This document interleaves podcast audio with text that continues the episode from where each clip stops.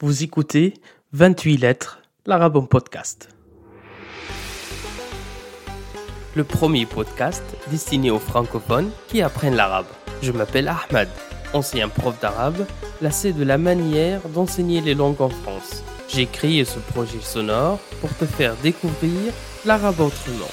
Entre anecdotes, conseils et stratégies, nous allons naviguer sur les eaux de ton apprentissage. Prêt à embarquer? Alors, largons les amarres. Mais avant, si tu aimes ce podcast, n'hésite pas à le partager sur les réseaux sociaux. Tu peux aussi laisser une note et un commentaire sur Apple Podcast ou sur ta plateforme d'écoute si elle te le permet.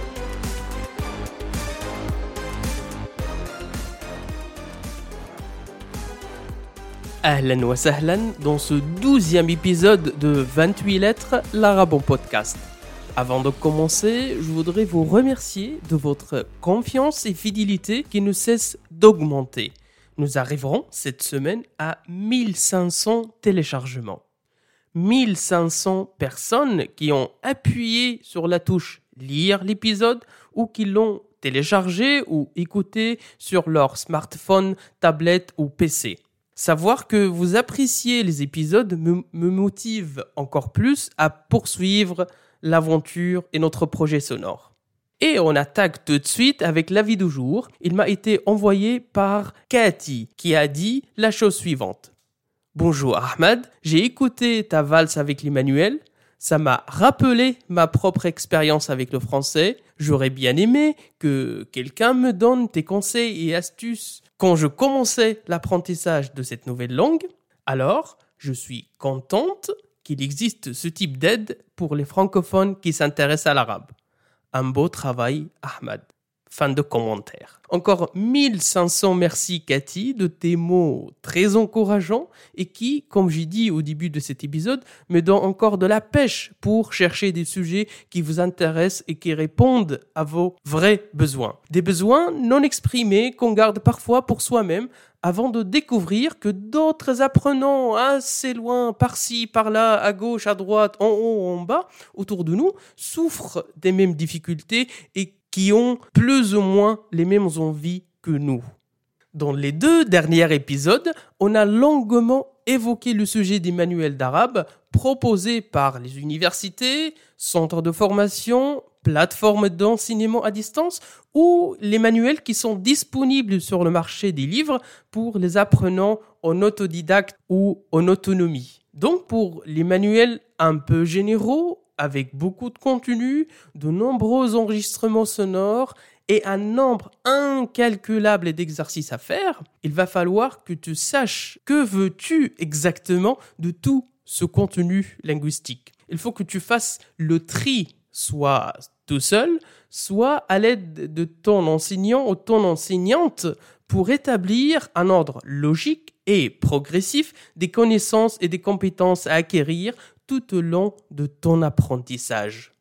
Ce travail de remettre de l'ordre, je te propose que ça prenne la forme d'une feuille de route qui sera composée de différents éléments et ingrédients. Une feuille de route bien structurée, comme on a l'habitude ici, avec des étapes bien définies, et à chaque étape, il y aura un certain nombre de compétences, de savoir-faire et d'aptitudes à apprendre et à maîtriser ça permet de checker au fur et à mesure pour être bien sûr et bien certain d'avancer dans la bonne direction, dans la bonne orientation et vers la bonne destination. Cette feuille de route permet aussi de savoir où on va conformément à l'approche pragmatique adoptée dans notre podcast dès le début de son lancement. Moi, je te conseille de faire ou de créer toi-même ta propre feuille de route ton propre plan de progression en fonction bien sûr de deux points fondamentaux qu'on ne cesse de répéter ici. Le premier pilier, ce sont tes motivations d'apprendre l'arabe. Qu'est-ce que te pousse à te lancer dans cette aventure linguistique? Deuxième pilier, indispensable, ce sont tes objectifs. Qu'est-ce que tu comptes faire une fois le niveau souhaité atteint? Alors, comment créer cette fameuse feuille de route? Premièrement, tu vas reprendre la transformation envisagée et voulue. Deuxièmement, tu vas ajouter des étapes. Moi, je te conseille entre 4 et 6. C'est un bon chiffre. Ça reste toujours réaliste et réalisable. Et troisièmement, et pour chaque étape de ces 4 ou 6 étapes, tu vas fixer et déterminer des savoir-faire à apprendre et des tâches à accomplir. Je sais que dit comme ça, ça te paraît très flou, très vague et peu précis. Et comme j'ai eu l'habitude de t'habituer dans notre podcast, on passe tout de suite à un exemple, à une démonstration concrète, pratique.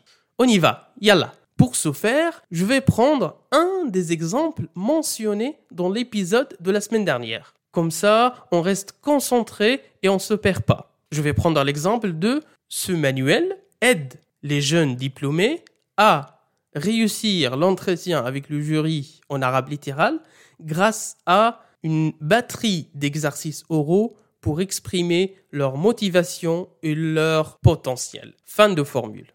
On est là dans le cas de figure très fréquent d'un apprenant ou d'une apprenante francophone qui désire progresser en expression orale en arabe littéral. L'objectif est ici purement professionnel et s'organise autour de réussir l'entretien avec le jury lors d'un concours ou lors d'une quelconque sélection pour un poste dans les secteurs privés ou publics. Donc on va t'imaginer, toi l'apprenant dans cette feuille de route, euh, au point de départ de la feuille de route, ton niveau d'arabe à l'oral n'est pas au point, tu as toujours le trac quand tu t'exprimes parce que T'as peur des fautes ou de faire des fautes. T'as peur d'être moqué pour ou à cause de ton accent ou de ta prononciation. Tu trouves euh, toujours pas les mots adaptés au contexte ou tu les trouves mais après une longue recherche très périlleuse et très fatigante pour toi. Ou parce que tout simplement, t'as pas l'aisance nécessaire à prendre la parole en public et cette difficulté s'accentue bien sûr dans une langue étrangère qui est l'arabe en l'occurrence. En gros, tu n'es pas content, tu n'es pas satisfait, ça va pas. On va passer de l'autre côté de la feuille de route. Tu te trouves dans une situation plutôt satisfaisante, tu as réussi à vaincre cette réticence, cette perplexité et à te libérer en expression orale. Et grâce à, cette aisance, à cette libération, tu as pu convaincre le jury de ton profil et de tes compétences professionnelles. Donc tout va bien, c'est génial, c'est OK. Bien évidemment, on passe jamais de cette étape initiale à l'étape finale du jour au lendemain. Entre les deux, il y a du travail, il y a différentes phases d'évolution par lesquelles l'apprenant va passer, ou à mon sens devrait passer. Première étape de cette feuille de route, pourrait être de réfléchir sur ton positionnement par rapport à la langue arabe. Qu'est-ce que tu aimes dans cette langue? Qu'est-ce qui t'a attiré vers la culture et le monde arabo-musulman? Deuxième étape pourrait être de créer ton processus d'amélioration à l'oral à travers plusieurs possibilités qui s'offrent à toi.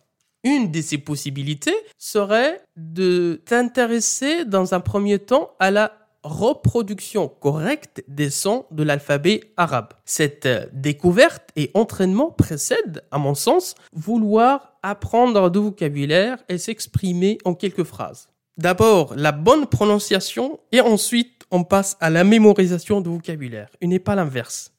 Et voici quelques conseils pratiques dans ce sens pour la bonne ou pour maîtriser ou avoir une bonne prononciation ou une bonne reproduction de son. Premier conseil, apprendre ensemble les sons qui ont les mêmes points d'articulation, comme le A, le OU, le I, qui sont à la fois les voyelles longues en arabe, mais également les trois sons qui sortent du vide de la bouche. Un autre groupe qui sont le ba, le mime, le waouh, le fa.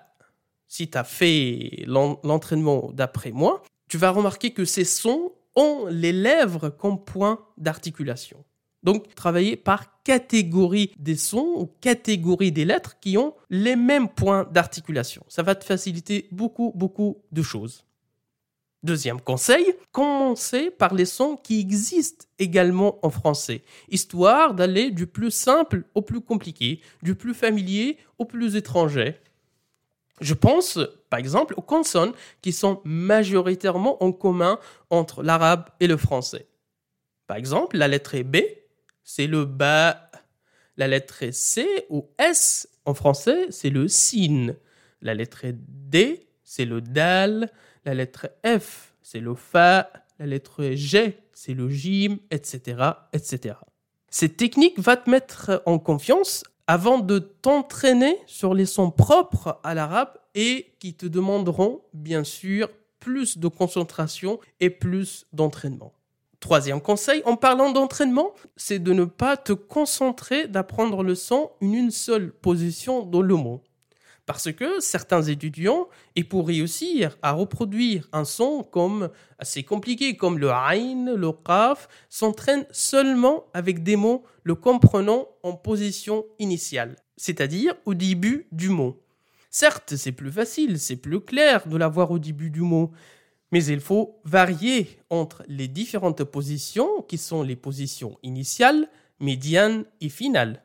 Il faut également s'entraîner sur le même son portant différentes voyelles courtes ou différentes voyelles brèves qui sont al-fatha, a, al-damma ou al-kasra, i.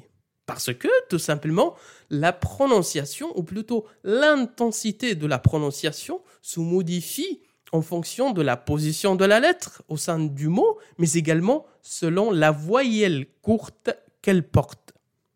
Quatrième conseil, essaye, et je dis bien essaye, d'être le plus rigoureux possible, d'être le plus implacable possible concernant les sons qui se rapprochent. Essaye, et dès le départ, dès les premières heures de ta formation linguistique, de distinguer certains sons implosifs ou faibles de leurs équivalents explosifs. Exemple, distinguez bien le ta et le le sin et le sad, le dhal et le va, etc., etc. Cette autodiscipline et autocorrection aura un effet extrêmement bénéfique, extrêmement avantageux et va te donner de l'avance au moyen et au long terme. Parce que si on commence à tout confondre ou à ne pas faire attention à ces lettres et sons certes très très proches, mais qui ne sont en aucun cas identiques, on va perdre une bonne partie de l'expression orale, car les mots ne seront pas tout à fait compris et tu auras beaucoup du mal, beaucoup de difficultés à corriger ces erreurs de prononciation plus tard. Ça va te prendre le double, voire le triple du temps et des efforts pour te débarrasser de ces mauvaises habitudes. Alors, il vaut mieux les éviter dès le départ. Comment y arriver? Deux petites choses, deux petits trucs à retenir. C'est d'abord être très attentif à la prononciation de chaque son et de chaque lettre. Deuxièmement, mener un travail d'autocorrection en permanence. On finit jamais d'apprendre jusqu'à la fin de nos jours. Bien évidemment, et pour atteindre l'objectif fixé par ta feuille de route, il ne suffit pas de bien prononcer les différents sons et de maîtriser la reconnaissance de chaque lettre de manière séparée. Parce que la langue n'est pas que des lettres, n'est pas que des sons. Il faut les aligner, les regrouper pour en faire des mots, puis des expressions, ensuite des phrases courtes, puis des phrases longues, jusqu'à arriver à mener une conversation en arabe littéral. Voici donc cinq astuces, cinq principes pour te faciliter l'acquisition et la mémorisation de vocabulaire. Premier principe, c'est la fréquence, c'est-à-dire privilégier les mots les plus fréquents que ceux qui sont moins présents et moins utilisés par les arabophones. Exemple, le mot téléphone qui a exactement le même sens en français, facilement devinable, et largement beaucoup plus employé que le mot hatif. Et le mot hatif est encore plus fréquent que le mot misarra. Misarra, c'est le nom initial du téléphone qui provient de as-surur, la joie, en exprimant notre vraie joie d'entendre la voix de la personne appelante et d'avoir de ses nouvelles.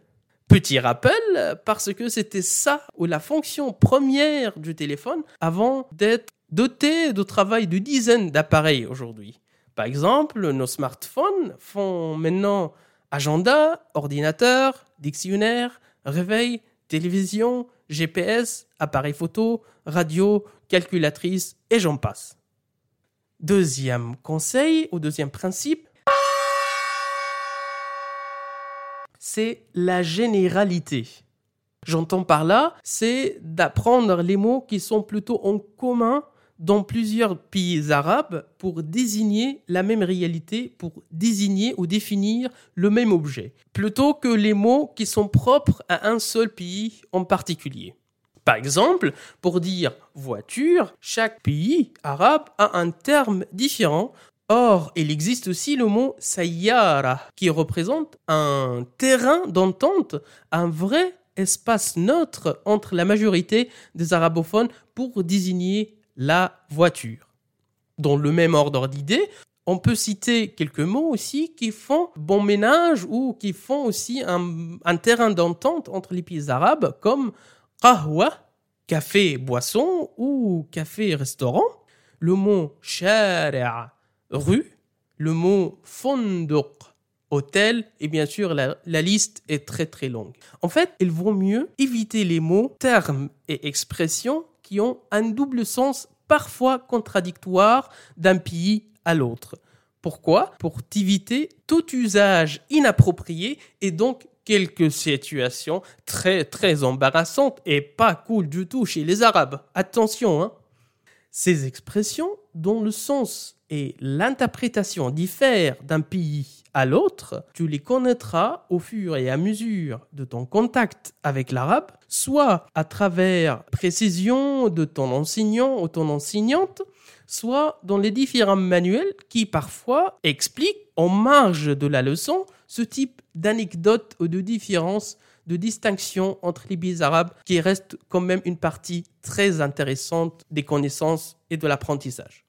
Troisième principe,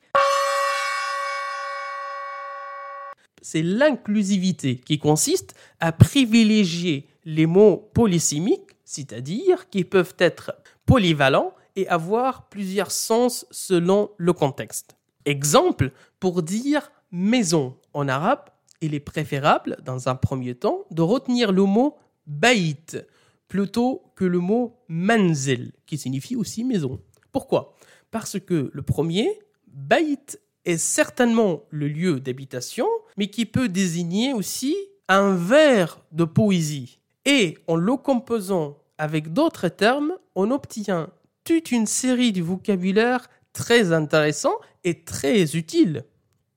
Par exemple, Al-Bayt al-Abyad, la maison blanche. Baytullah, la Kaaba, à la Mecque. Baytul Mal, le trésor public. Baytul Qasid, l'idée principale d'un texte ou d'un discours. Baytul Maqdis, Jérusalem en Palestine. Ou encore Alul Bayt, la famille et les descendants du prophète de l'islam, Mohammed. Quatrième principe, c'est la pertinence. Ça te paraît peut-être évident, mais tu devrais commencer par le vocabulaire qui concerne ton cas précis et qui relève de ton environnement proche et propre. Par exemple, quand on apprend les noms des métiers en arabe, ça sert à rien d'essayer de retenir tout le tableau présenté par l'enseignant ou proposé par le manuel. Il est plus astucieux et plus intéressant d'apprendre les noms des professions de nos propres parents ou de nos propres frères et sœurs ou d'autres membres proches de la famille. De même, pour les moyens de transport, il serait beaucoup plus facile de retenir ceux qu'on utilise quotidiennement que d'aller chercher des termes assez éloignés de notre vécu. Pourquoi? Parce que ces termes qui font partie de notre vie seront beaucoup plus utiles lors d'un échange en arabe et seront aussi quasi inoubliables. Cinquième et dernier principe pour le vocabulaire, c'est la l'arabisme, c'est-à-dire opter pour les mots purement arabes et éviter, dans la mesure du possible, bien sûr, les emprunts aux autres langues ou les mots d'origine étrangère. Cette précaution serait très visible dans le domaine technologique et des moyens de communication. Par exemple, dire hasoub et non pas computer. Dire hafela et non pas bas. Dire idha'a et non pas radio. Dire et non pas like. Dire taswir et non pas vidéo. Dire tarkib et non pas montage. Petite précision, cet appel solennel est également adressé aux arabophones ou aux natifs. S'il vous plaît, n'abîmez pas notre belle langue arabe avec cette insertion fréquente et systématique des termes anglais ou français. Parce que, tout simplement, il y a l'exact équivalent en arabe, il suffit juste de le mettre en exergue, de l'utiliser beaucoup plus souvent et surtout que le vocabulaire et la richesse du vocabulaire ne manquent pas en arabe. Mais tu vas contester ce cinquième principe d'arabisme en disant qu'il est en totale contradiction avec le premier, la fréquence. Je te réponds en précisant que la fréquence, ou aller vers les mots les plus employés, est nécessaire au début de l'apprentissage. L'objectif est de donner le plus de vocabulaire possible et d'avoir confiance en ta capacité à l'oral le plus rapidement possible. Mais une fois cette aisance à l'oral acquise, je te conseille de procéder à un travail de remplacement et renouvellement. Ce processus devrait intervenir très très progressivement en remplaçant les mots étrangers que tu connais en arabe par leurs équivalents purement arabes.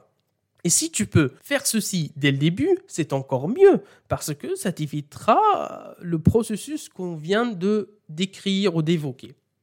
De manière générale, les linguistes et les spécialistes en didactique de langues étrangères estiment que si l'apprenant arrive à retenir entre 2000 et 2500 mots, il sera capable de se débrouiller dans de nombreux aspects de la vie quotidienne dans la langue qu'il apprend, en l'occurrence l'arabe littéral. Bien sûr, ce chiffre est approximatif et change d'un apprenant à l'autre, d'un pays à l'autre, d'un cas de figure à l'autre, mais ça pourrait quand même te donner une idée ou au moins une estimation. N'oublie pas que l'apprentissage de l'arabe ne se limite pas à l'échelle des mots, des termes et du vocabulaire.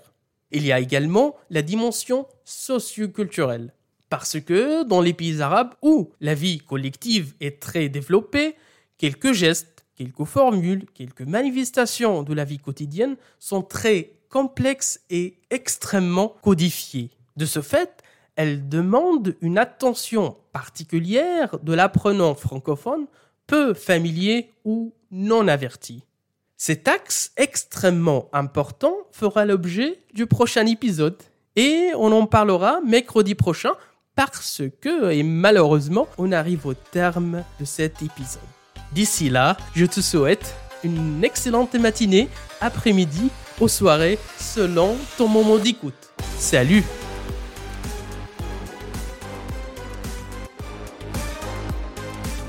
Merci de ne pas avoir quitté le navire en pleine mer. J'espère que tu es maintenant arrivé à bon port. Si cet épisode t'a plu, n'hésite pas à venir en discuter sur mon compte Instagram 28.lettres ou sur la page Facebook du podcast. T'as le lien en description. Si tu veux me soutenir gratuitement, une note et un commentaire sur Apple Podcast, ça ne te prend qu'une minute et ça m'aide énormément. À très vite sur Instagram, sinon à mercredi prochain.